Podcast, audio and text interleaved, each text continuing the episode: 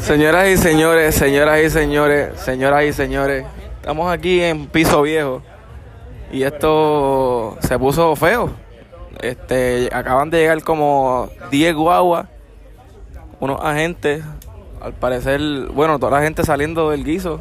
Estamos empezando el podcast, ya porque esto se prendió. Esto se prendió. Este es el podcast así, en vivo y a todo color. Ya ¿qué, ¿qué está pasando aquí? Bueno, estamos en el break para el tercer set, pero parece que el tercer set no va. Llegaron los oficiales identificados con Hacienda, eh, todos con rifles, camiones de la Autoridad de Energía Eléctrica. Y este, pero, pero son muchos. O sea, yo ahora mismo cuento 1, 2, 3, 4, 5, 6, 7, 8, 9, 10, 11 carros. Mira, hay tercer set. El tercer set yo creo que no va, mi gente. Fíjate los bonitas. Ya sé el que se supone que yo voy a hacer la de los oficiales. Bueno, tú podrías preguntarle a los oficiales, ¿verdad? Ya que ellos han llegado aquí, que hagan algún tipo de expresión sobre lo que está ocurriendo, no necesariamente empujarlos a que nos digan qué, pero, ¿verdad? Si, si podemos, ahí vemos que hay un extremo de la calle que está cerrado, no están dejando el paso hacia allá, o sea que yo pienso que pudiéramos preguntar algo, ¿verdad? Y saber algún tipo de información sobre ellos, ya que son oficiales. Yo soy tan cagado ahora mismo. Yo estoy bien cagado ahora mismo. Lo que pasa.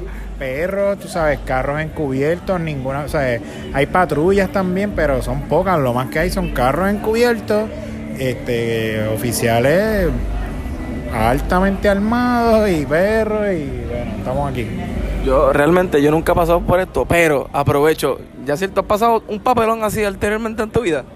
Sí, sí, sí. han habido ocasiones este, que hemos estado... En y fuera de Puerto Rico. En Puerto Rico, que hemos estado tocando en localidades donde de repente llega Hacienda, llega con la Autoridad de Energía Eléctrica a verificar permiso, permiso de uso, permiso de venta de alcohol, miran el, el contador de luz, todo ese tipo de cosas. Y pues, si la cosa está al día, pues sigue el par y si no, pero, entiendo que es un poco intimidante. Entiendo que la manera en que llegaron es un poco de repente llegaron como que con los carros y pa, pa, pa, pa, en filita, pero en filita desde el el que esté escuchando esto sabe que hay un Walgreens en, el, en la calle Loiza que está al frente allí Isaac.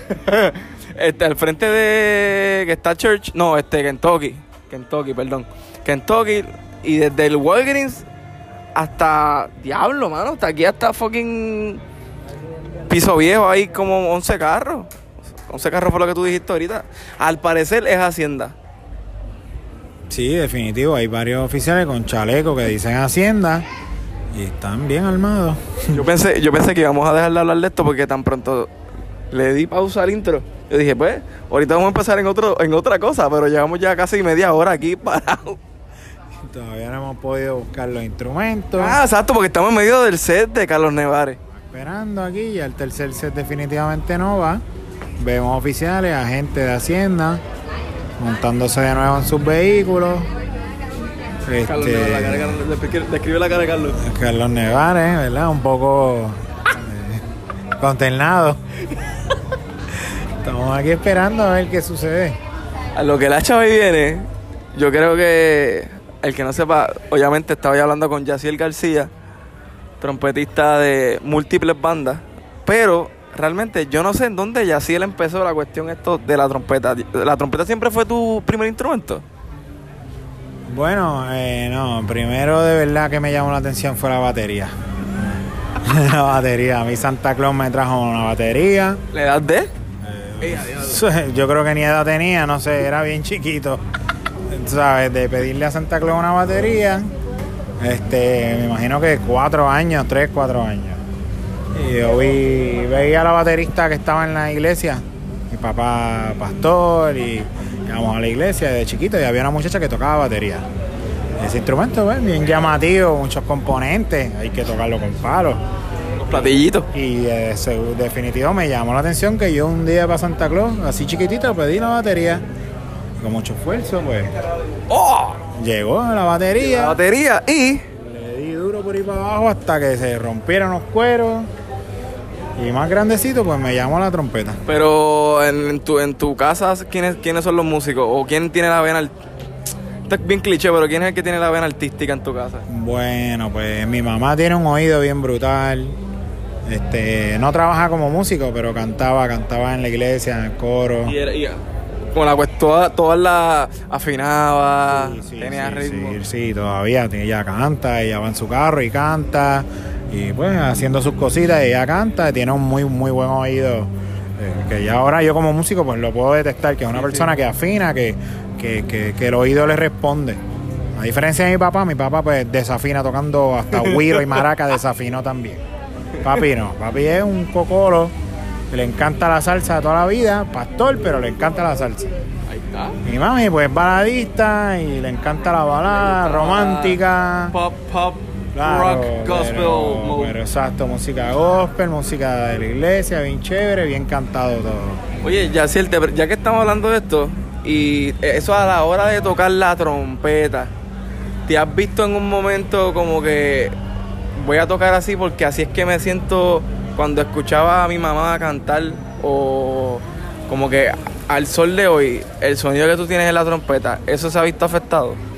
Sí, sí, definitivo, uno va, uno va viendo cómo esas cosas conectan con, con uno, momentos así de, de literal, eh, lecciones que los profesores le dan a uno en el conservatorio, lo que sea, ¿verdad? Que te apelan a eso mismo. Vamos a tratar de que suene más cantada la cosa.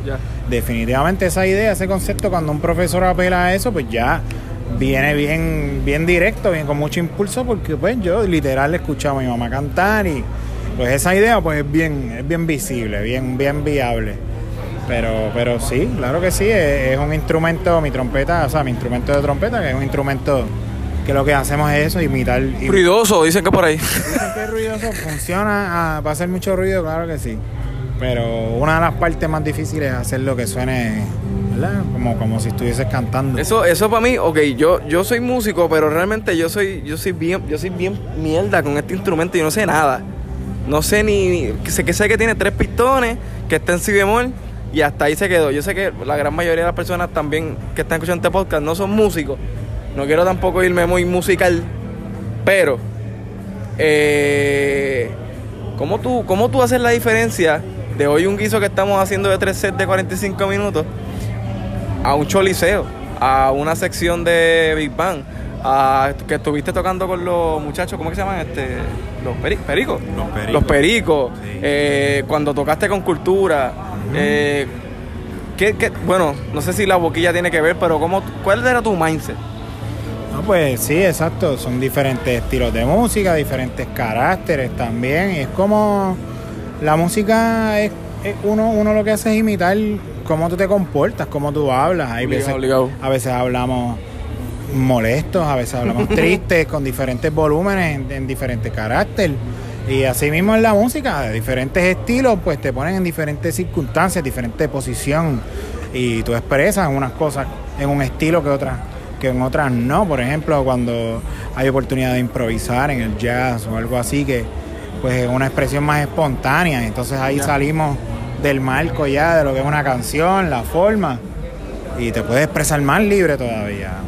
O canciones, música más sutil, o, o el reggae, por ejemplo, que es una música que entonces es para meditar, para, por lo general es para para relajarse, exacto. A diferencia de la salsa, porque es otra cosa más activa, más vamos a bailar, es más, es otro fuego diferente.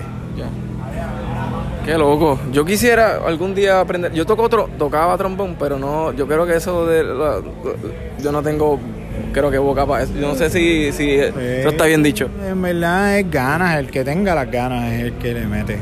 En todo instrumento y en todo lo que pasa en la vida, yo creo que sí, hay, hay uno ve gente que tienen facilidad para unas cosas que otras, pero, pero el factor común, yo creo, el factor determinante de tú lograr algo son las ganas. Obligado. ¿Tienes ganas de tocar un instrumento? Métele, busca con ganas y te va a sonar, te va a, re- te va a responder y con las mismas ganas que tienes vas a conocer gente que tocan, te juntas, aprendes.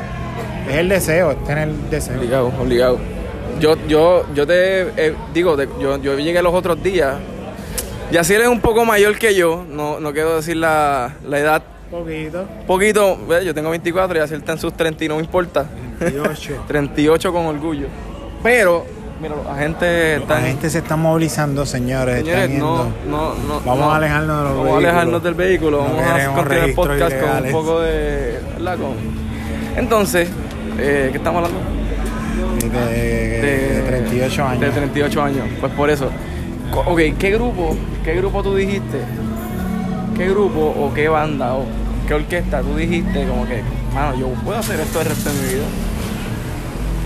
Pues, mano, yo pues como empecé desde bien chiquito, ¿sabes? Que vengo viendo grupos, pues la idea de ser músico va cambiando, ¿verdad? Desde chiquito uno no piensa en trabajo. Claro, Al principio es como cuando... una diversión. Exacto, es una curiosidad. Cuando yo pedí esa batería a Santa Claus, yo lo que quería era darle y darle. Este, pero la cosa pues va cambiando. Y ya cuando ya estaba en escuela intermedia por ahí, ya, ya lo veía. Veía a mi maestro y al mismo tiempo ¿De dónde, de dónde, perdóname, ya sé, que- sé que estás en ese proceso, ¿de de dónde tú vienes y cuál, cuál fue tu mentor para ese entonces que llegamos al punto que estamos hablando ahora? Pues yo soy de Bayamón, estudié también en la escuela Bayamón Military Academy, la academia de Bayamón, Ya. una academia militar.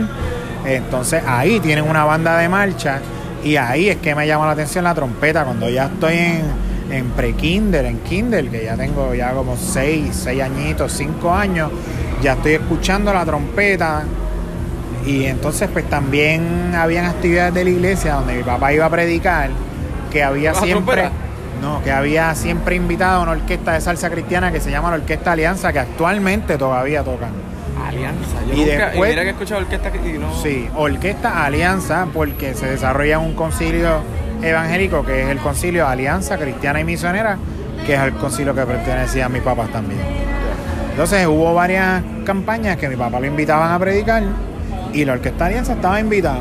Y yo, a eso, a esa edad, cuatro años, cinco añitos, yo me paraba automáticamente detrás de la sección de las trompetas a mirar, a mirar todo lo que pasaba. Y veía, veía- Señoras y señores, Isaac con ustedes.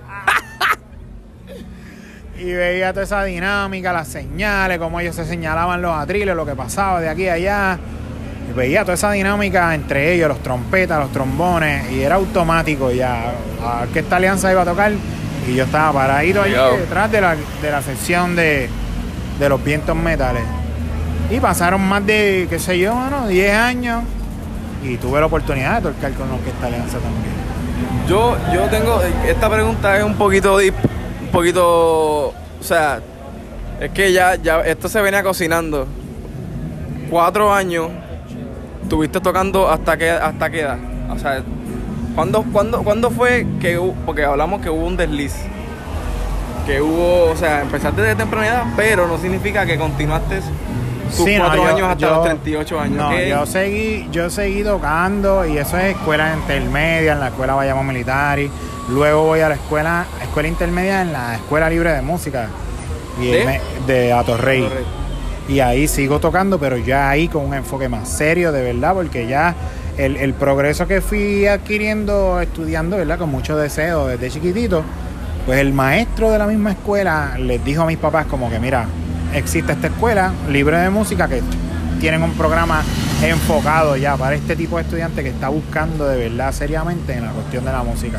Y ahí pues uno estudia lectura, ¿verdad? solfeo, apreciación de la música, historia y estudias con un maestro especializado, mi maestro Miguel Peña. Ya ahí cuando entonces estudio con mi maestro Miguel Peña, que oigo un trompetista a otros niveles ya. Pues.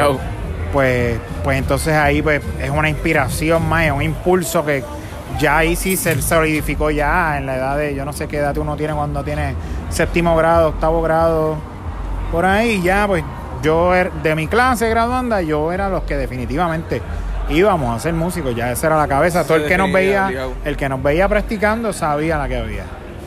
Y, y bueno, pues ya de ahí en Las adelante hay. empiezo a tocar, exacto, ya en la escuela superior empiezo a tocar, en- después del 99 que me graduó, por ahí de cuarto año, trabajo con cultura profética. este, Saliste de vamos a suponer que saliste de, de cuarto año y entras más o menos por esa misma Sí, fecha. ya, ya, ya más o menos en cuarto año ya yo empecé a hacer mis primeros guisos.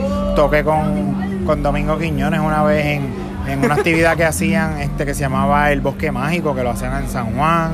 Este tocaba con, con una orquesta de salsa cristiana también que se llamaba David Abraham y los Gedeones Valientes. Este tiene más nombre que el, que el, que el, que el, que el pasaje. David y Abraham eran hermanos, cantaban juntos.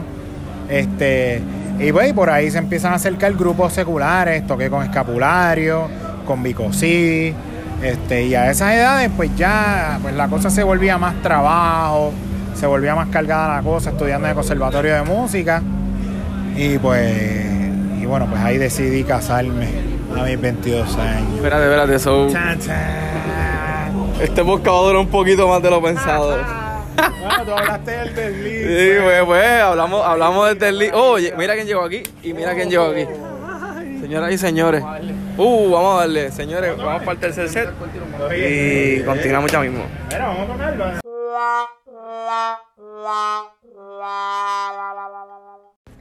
Sobrevivimos el tercer set sin que nos tirotearan ahí en la cara.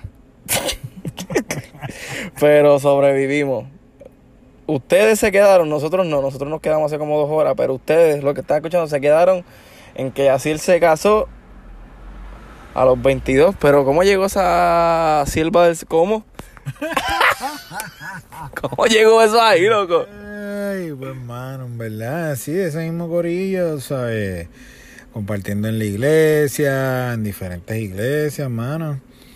Y que conocí a esta muchacha así mismo, mano, como, como, como todo el mundo conoce gente en la iglesia. y pues tremenda persona, súper inteligente, trabajadora. Y uno dice, bueno, pues, pues, pues, pues ella es, mano, esto, esto- es aquí o nunca. Olvídate, esto hay que hacerlo porque si no... Y bueno, pues me cegué, me cegué, me tiré por ahí para arriba.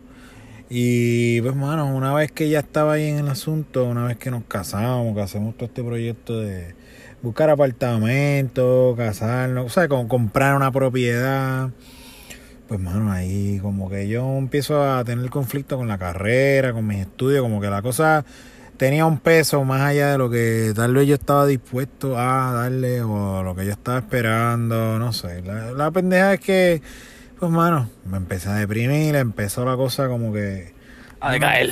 a decaer, yo no quería estar ahí, no quería estar en esa situación. Y entonces empezó a descuidarlo todo, todo se desmorona, como que mi, mi relación con ella, mi, mi, mi instrumento, mi performance, mis estudios, empiezo a dejar los estudios. Este, me busco un trabajo porque, pues, mano, el asunto de los guisos, pues sí, venía, iba, iba y venía, los viajes con cultura, iban y venían, pero, pero, pues, se necesitaba también una estabilidad más fuerte, tú sabes, para para mover una familia, un apartamento, una hipoteca, el carro, pagarlo. Y entonces, pues, ¿sabes? No pude, no pude con esa fuerza y, y empecé a decaer, empecé a decaer y la situación pues no dio más hasta que lo tuvimos que dejar. Tuvimos que- Divorciaron. nos divorciamos, literal, estábamos casados legalmente y nos divorciamos legalmente. Este, y fue todo así, mutuo acuerdo, tú sabes, no fue nada de agresión ni nada de estas cosas. Este, pero sí, tuve entonces una total caída así como que por, por haber tenido un trabajo más firme, ¿verdad? Trabajar aquí en Puerto Rico, pues tuve que empezar a decir que no a algunos viajes y, y el peso del trabajo pues me, sabes me, me, me daba me cargaba más con los estudios. Entonces decaí en los estudios también perdí guisos por, por, por decir que no por trabajar acá.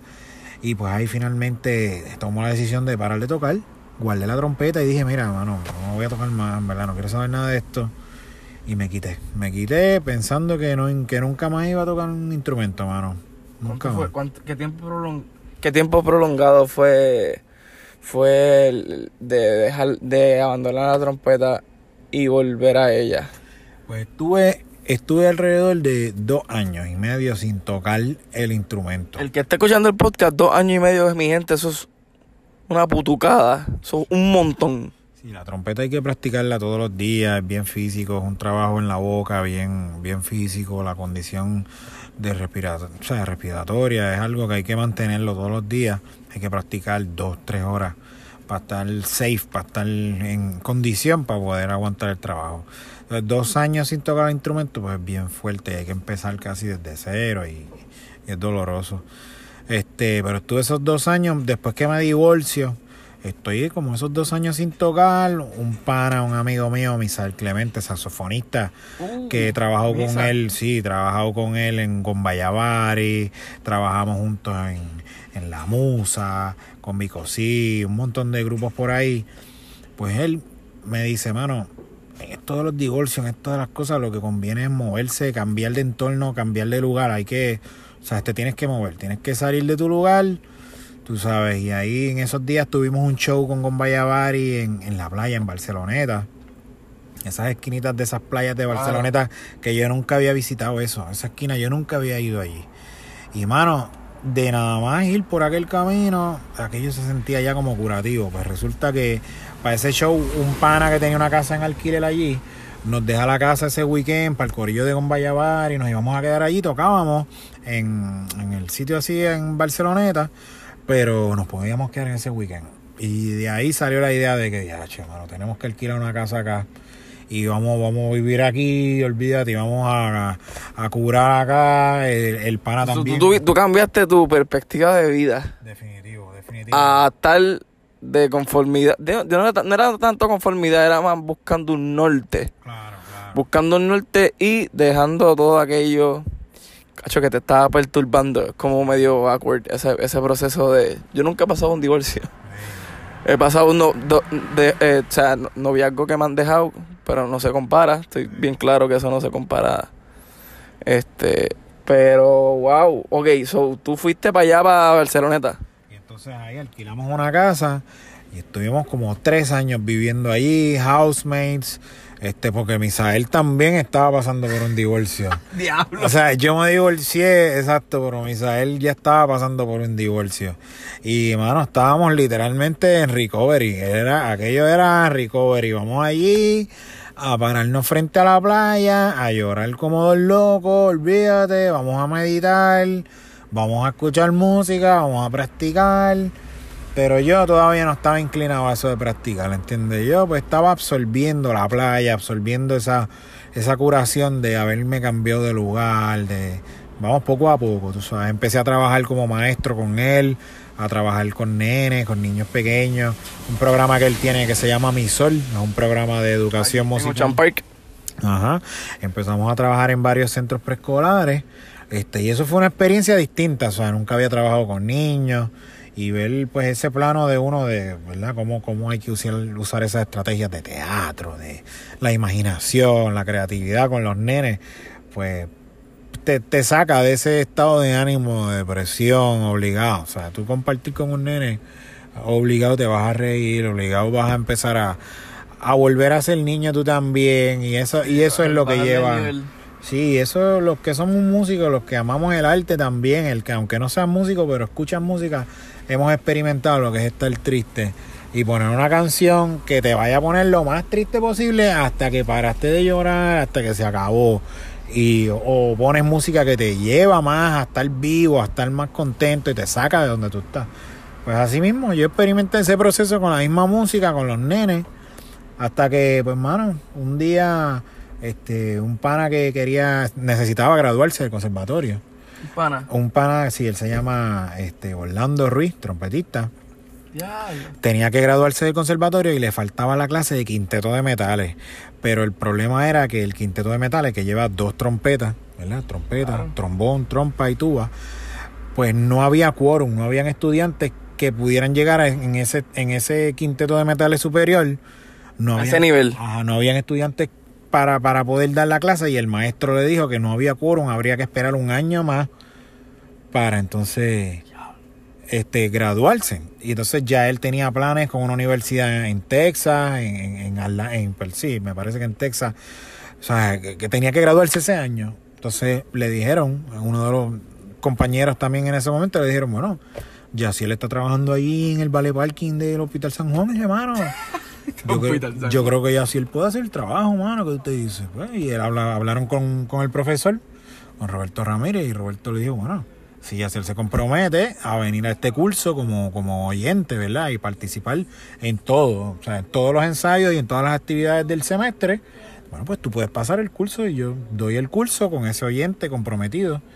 Y, y, pues vamos allá. Entonces el pana pues llegó a donde yo estaba trabajando y me dio el speech, tú sabes. Mira, que tú, que tú sabes lo que tú das, que tú eres un caballo, que te la trompeta. La cosa, él abrió hasta más radical todavía. Él me dijo, mira, yo no voy a venir aquí a decirte lo loco que tú estás por haber soltado el instrumento. Yo te vengo a decir que yo me tengo que graduar, tú eres mi pana y tú me debes. Tú tienes que sacar la trompeta donde la guardar y vamos a dar, ¿sabes? Vamos a correr esta clase, te pones a tocar, practica y vuelves otra vez porque, ¿sabes? Tú sabes que estás, estás tratando de escaparte de algo que no, no te vas a poder escapar, loco. Esto, ¿sabes? Nos vas a ver tocando a todos, nos vas a ver en la tarima a todos y te vas, vas a estar mordido, te vas a volver loco, brother. O sea que yo no te voy a decir lo que tienes que hacer, tú sabes lo que tienes que hacer ¿qué vas a hacer? ¿Me vas a ayudar en mi clase o no me vas a ayudar en mi clase? Y ahí yo, pues, ya tú sabes, llorando, todo el revolú. Pues, mano, me comprometí. Saqué mi instrumento, lo aceité otra vez. Lloré como un loco cuando toqué por primera vez, tú sabes. Fue como, como una cosa así de pedir perdón, de pedirle perdón a no sé qué. Al instrumento. Al instrumento. O y te, era... volviste, te volviste como que te, como un amigo. claro, era, mano, perdón, te, te, abandoné, como dejar un perrito, como dejar... Sí, sí, y, en verdad era pidiéndome perdón a mí mismo. Era pidiéndome perdón a mí mismo, loco, porque esto de ser músico, esto es, de, esto es tú, esto es yo. Y, y tratar de darle la espalda, loco, es imposible, mano. Se puede caer todo, pero, pero si uno no está en relación con esa parte tuya de, de, de músico, de explorador, de, de, o sea, de eso que te da más allá del placer, que te lleva a crecer, que te lleva a, criticarte a ti mismo, lo que te falta, a compararte con otros compañeros. Si tú te tratas de escapar de eso, te estás escapando a ti mismo. O sea, te estás dando la espalda es una pelea que no hay manera de, de ganarla. Es bien difícil, es bien difícil. Obviamente hay muchos compañeros que han dejado sus carreras o que han elegido estudiar otra cosa, siendo, siendo músicos también, pero lo saben, lo sienten, que, o sea, no hay manera, mano, o sea, ver mis compañeros tocar y yo no, o sea, escuchar un instrumento y yo no practicar mi instrumento. De hecho, hermano, no, no, quiero tirarlo al medio, pero para mí una, un perfecto ejemplo es Isaí, ¿verdad?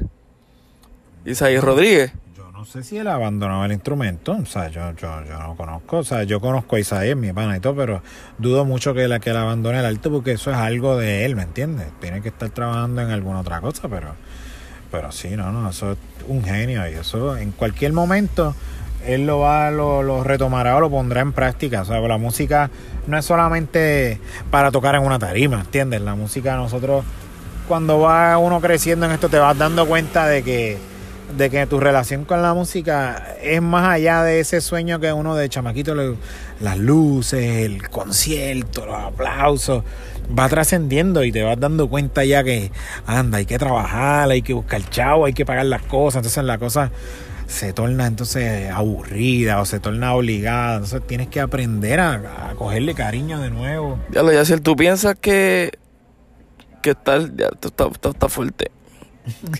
¿Tú piensas que estar estancado? No fuimos deep. Sí, yo, yo jamás pensé que íbamos a llegar aquí. Pero estamos aquí. ¿Tú crees que estar estancado es necesario en la vida?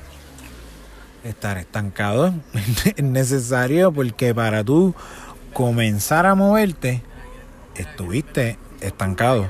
O sea, cuando tú comienzas a dar el primer paso, estabas quieto. Entonces, pues, hay recaídas, hay momentos que uno no compone, no compone, no te suena, no, no logra hacer un arreglo y es algo que tienes que ejercitarlo, mano. Es algo que a veces uno se siente que estás en lo mismo, pero quizás son lo mismo, que seguimos tocando en los mismos sitios y no y se sienta ese, ese feeling de que estamos, estamos estancados y ese estancamiento es el que te de ahí es que te, de ahí es que tú partes, de ahí es que te impulsas a, a crear, a inventarte, a reinventarte. Vamos a, vamos para otro lado, vamos a, hacer un tema nuevo, a hacer un tema que suene distinto.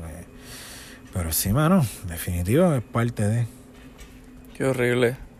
Digo, el podcast está bueno, pero yo me veo súper todo lo que está diciendo Yaciel me veo súper identificado. Obviamente, y así él es un tipo con mucha experiencia. Este, ¿verdad? En, yo creo que en, todo, en todos los sentidos. Y de cierta manera u otra ha sido una persona que siempre ha dado muy buenos consejos, ya sean musicales, emocionales, físicos, espirituales, lo que sean. de lo que sea. Este, mano, qué buen podcast. Yeah. Tuvo un buen podcast. Este, Yaciel, soy fan de Quiqueando. cuéntanos, cuéntanos, este, da- dile a la gente dónde pueden ver tu contenido musical. Bueno, pues estoy en Facebook, así mismo como Yaciel García. Mi nombre se escribe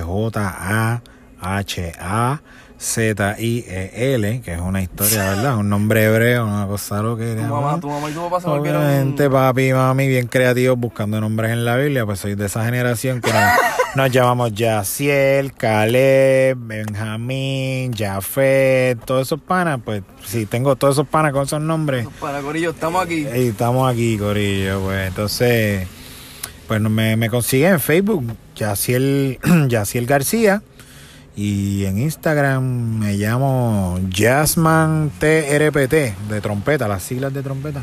Estamos por ahí, este, tocando con Carlos Nevares, con Pete Periñón, y hay música por ahí corriendo, hay, música en Salseo Radio, estamos sonando con Oh, varios artistas. yeah. Claro que sí, claro que sí.